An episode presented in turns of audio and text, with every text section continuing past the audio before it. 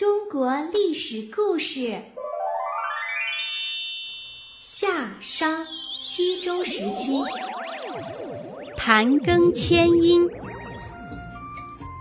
商朝从建国到灭亡长达五百多年，最后的二百七十多年定都于殷，所以商朝呢又叫殷朝，有时候呢也称为殷商或者商殷。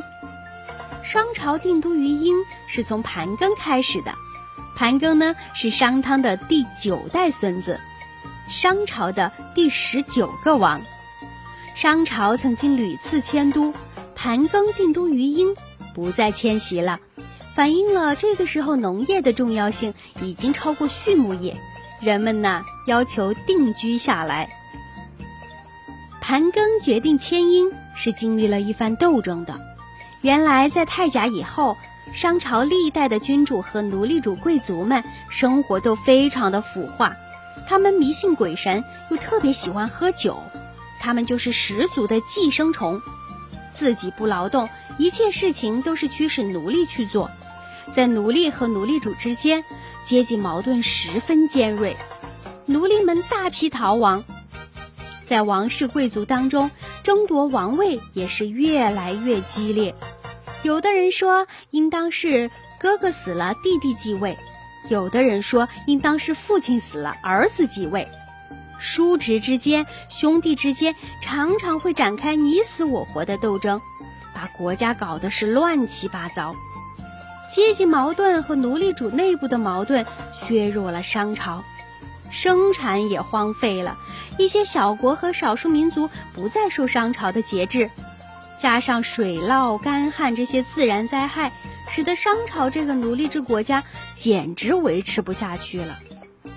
正在这个时候，商朝的第十八个王杨甲死了，杨甲的弟弟盘庚就做了王。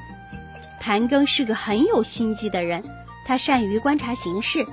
觉得国家不能够再照老样子维持下去了，应当想出一个行之有效的办法来缓解这些矛盾，挽救商朝的衰亡。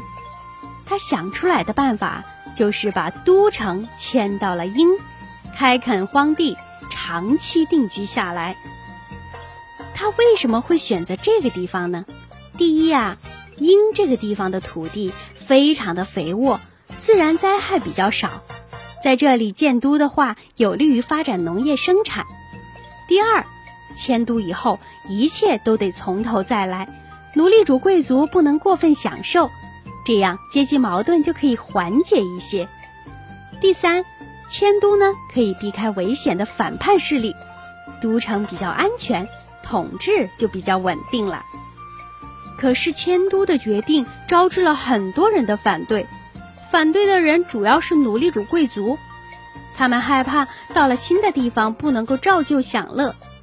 盘庚呢是一个办事儿十分坚定的人，他绝不会因为有些人反对就改变主意。他把奴隶主贵族召集起来，对他们发表了两篇训告。第一篇训告呢，告诉大家搬家到殷去的好处。他说：“我要遵照先王关心臣民的样子关心你们。”保佑你们，带着你们去寻求安乐的地方。你们如果不与我同心，先王在天之灵会责罚你们，降下不祥来。第二篇训告呢是威胁，用强硬的口气警告大家一定要老老实实的服从迁都的命令，否则呀就要进行严厉的制裁。盘庚用了软硬兼施的手段，终于把首都迁到了殷。可是斗争并没有结束，老百姓到了一个新地方，生活不习惯了，吵嚷着要回老家。奴隶主贵族就趁机起哄，煽动大家要求搬回老家去。盘庚这时候又发表了一篇训告，用强硬的语气制止住了奴隶主贵族的反对。过了好几年，局面才安定了下来。奴隶们在这里被迫没日没夜的劳动。把殷建设成为了一个十分繁荣的都市，从此商朝的都城就固定在殷城了，政治上比较稳定，社会经济和文化也都有了更大的发展。那时候铜的冶炼技术大大的提高，青铜器的制作范围也更加扩大了。殷城附近就有一个很大的青铜器作坊，有上千个奴隶在作坊里劳动。奴隶们用铜、锡、铅这三种金属来做原料，冶炼铸造了成千上万件的斧子、戈、矛、刀等等武器。而且很多青铜器的造型都非常的优美，花纹图案也十分的精巧，达到了高超的艺术水平，形成了后来著称于世的青铜器文化。有一个非常有名的大方鼎，高一百三十三厘米，长一百一十厘米，宽七十八厘米，重八百七十五公斤，已经被考古学家从殷墟遗址当中挖掘了出来。完整的保存在中国历史博物馆里，这是世界上到现在为止发掘到的最大的青铜器。从商代的青铜器也可以看出，我国灿烂的古代文化是以奴隶为主体的劳动群体创造出来的。在殷墟遗址中，还发掘到了大批的乌龟的腹甲和牛的肩胛骨，上面刻着许多的文字。这种文字和现在的不同，是我国已经发现的最古的文字，叫做甲骨文。一共呢有三千多个单字，大多已经被考古学家认出来了。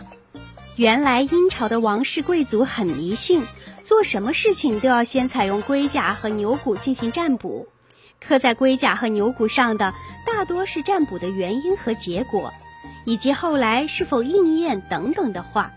这些卜辞记载着殷朝的许多大事，为我们研究殷商的历史提供了可靠的资料。盘庚迁殷又一度复兴了商朝，使得殷商这个奴隶制国家在我国文化发展史上放出了灿烂夺目的光彩，成了当时世界上的文明大国。